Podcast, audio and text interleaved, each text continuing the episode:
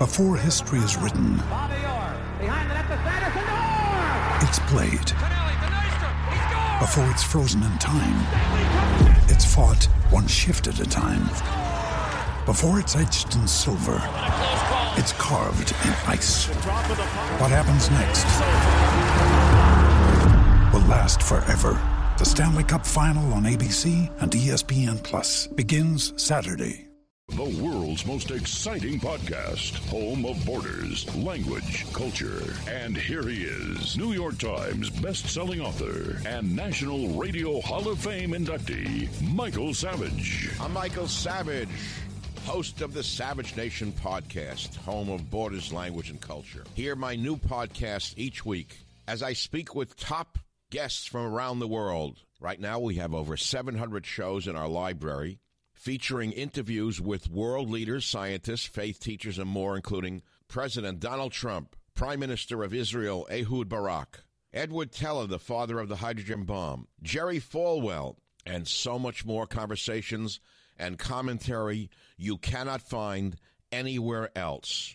Other guests have included Samuel Cohen, the father of the neutron bomb, Breitbart's Alex Marlow, the great author Peter Schweitzer, Colonel Douglas McGregor. Be here or be nowhere. The Savage Nation Podcast.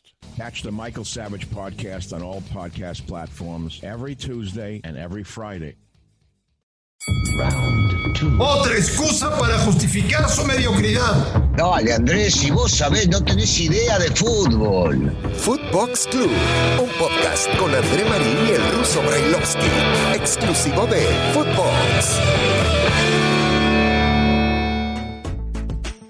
Amigos de Footbox Club, es un placer saludarles arrancando una nueva semana.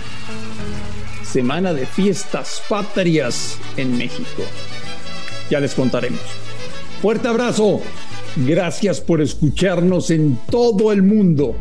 Gracias por hacer de Footbox un éxito en tan poco tiempo.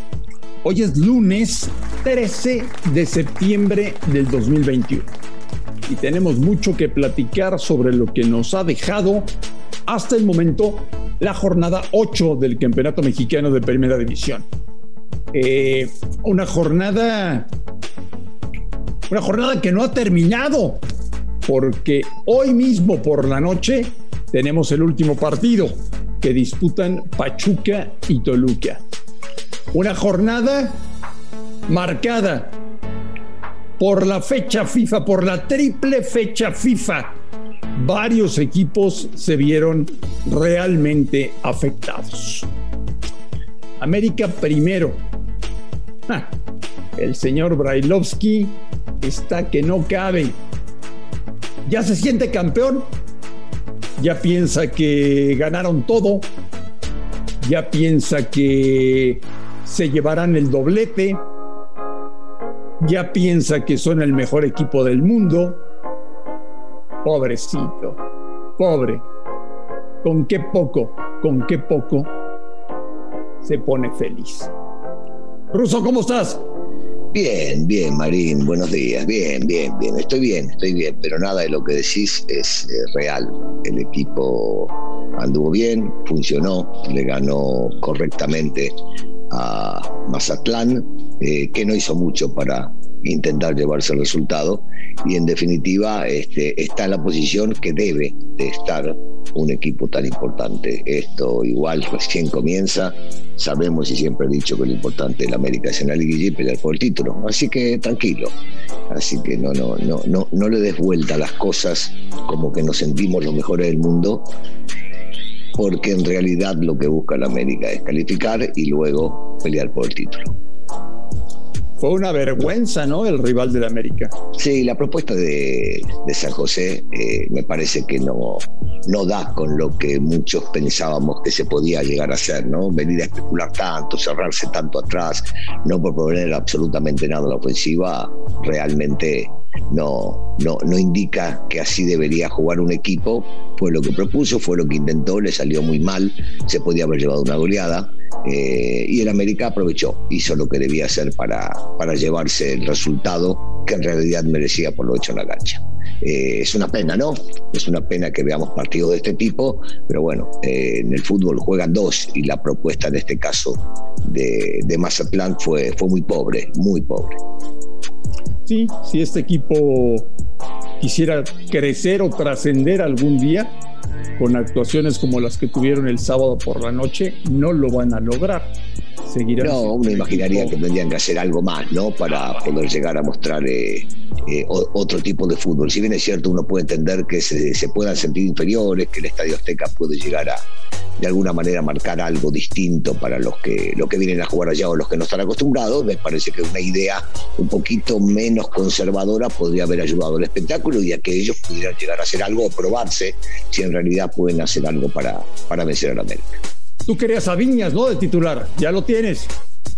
Bueno, eh, yo imagino que en este partido, no sé si va a continuar jugando eh, Viñas como, como titular eh, en este equipo, ya que no lo ha tenido muy en cuenta en partidos anteriores, pero el chico demuestra cuando está en la cancha que tiene capacidad para poder llegar a jugar titular y se lo había ganado el torneo anterior, eh, cuando le tocó venir y jugar y fue titular con Miguel, se lo había ganado a pulmón, se lo había ganado con creces, pero el técnico decide quiénes son los mejores o a quiénes tiene que poner y bueno, este, tiene por delante de él a dos futbolistas y habrá que ver cómo le funcionan durante, durante todo el tiempo, durante todos los partidos posteriores, pero sigo insistiendo, ¿no? El chico, el chico tiene muchísimas condiciones y se lo había ganado, pero el que decide es el técnico, así que habrá que, jugar con eso.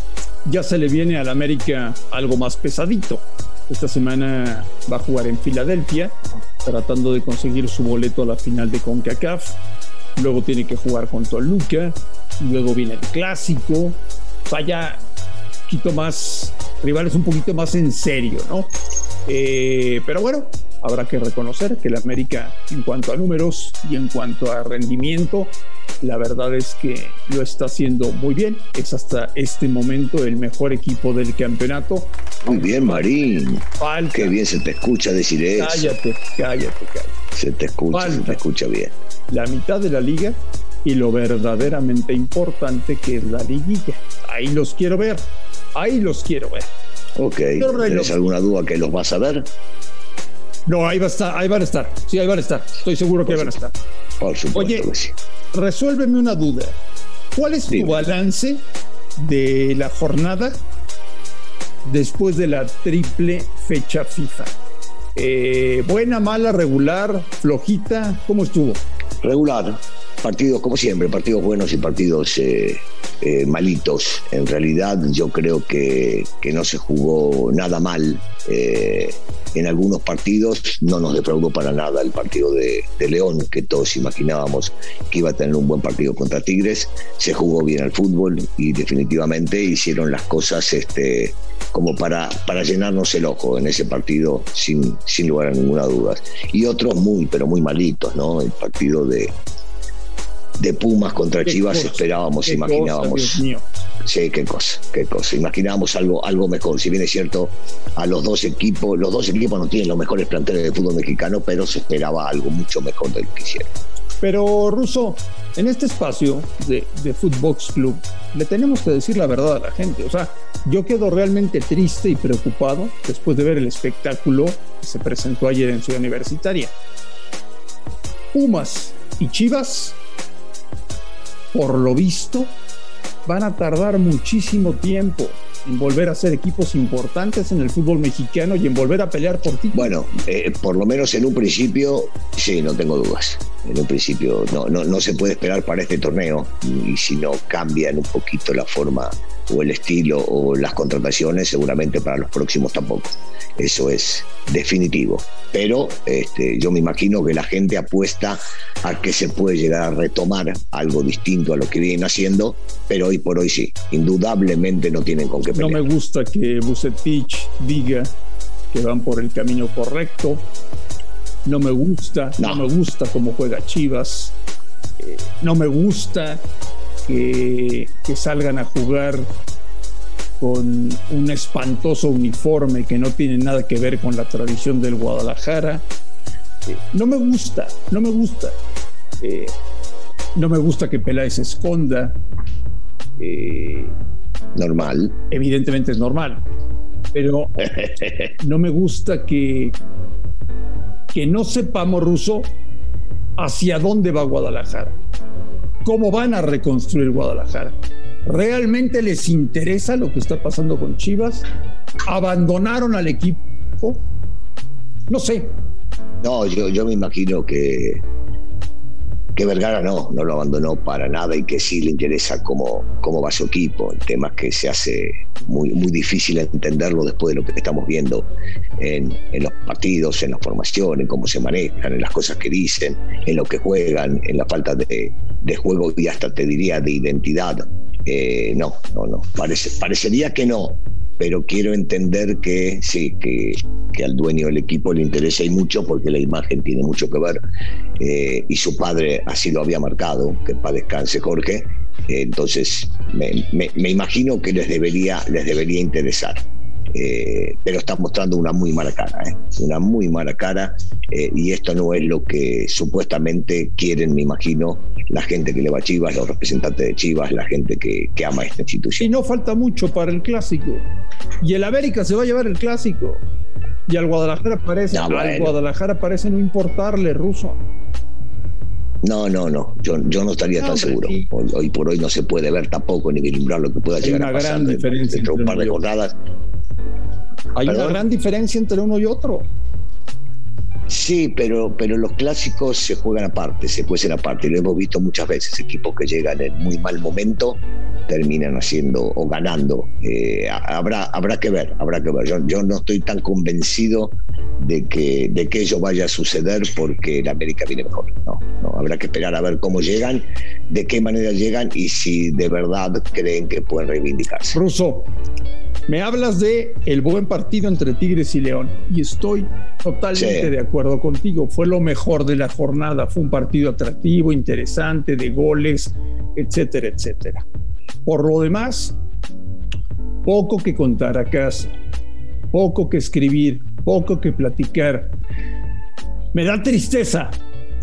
Ocho jornadas en el fútbol mexicano el torneo Daniel Brailovsky es flojito. Pero eh, yo sigo diciendo lo mismo, hay partidos buenos y partidos malos. El torneo todavía eh, nos está dejando a deber, eso no hay ninguna, ninguna duda. Pero yo estoy convencido que mejorará y como siempre, llegando a los momentos de las liguillas donde vamos a ver el mejor fútbol. Siempre pasa lo mismo en el fútbol mexicano y yo creo que va a seguir pasando exactamente lo mismo. Acá sí tiene que ver la fecha triple de la FIFA. Eh. Esto fue muy, pero muy incómodo para los técnicos y para los futbolistas el tener que jugar esta fecha triple y, después eh, venir a jugar el torneo. Mira, muchos un día después de que jugaron el primer partido tuvieron que jugar, perdón, de que volvieron de, de la fecha FIFA tuvieron que jugar, entonces no, se hace, se hace realmente muy, muy complicado. Bueno, esta semana eh, platicaremos ampliamente sobre las semifinales de vuelta de la CONCACAF Liga de Campeones. Eh, América con ventaja en Filadelfia, Monterrey con ventaja en el Azteca, ya lo vamos a platicar y lo vamos a analizar. Esta semana conoceremos a los finalistas y ojalá que nos quiten este amargo, este mal sabor de boca por lo que hemos visto hasta el momento en el fútbol mexicano. Señor Brailovsky, le mando un gran abrazo, que tenga un día maravilloso y platicamos mañana martes. Por supuesto que sí, nos estamos viendo mañana martes por acá. Un abrazo para todos. A nombre de Daniel Alberto Brailovsky y de André Marín, amigos de Footbox Club, gracias por escucharnos. Un fuerte abrazo y aquí los esperamos el día de mañana. Footbox Club con André Marín y el ruso Brailovsky, podcast exclusivo de Footbox.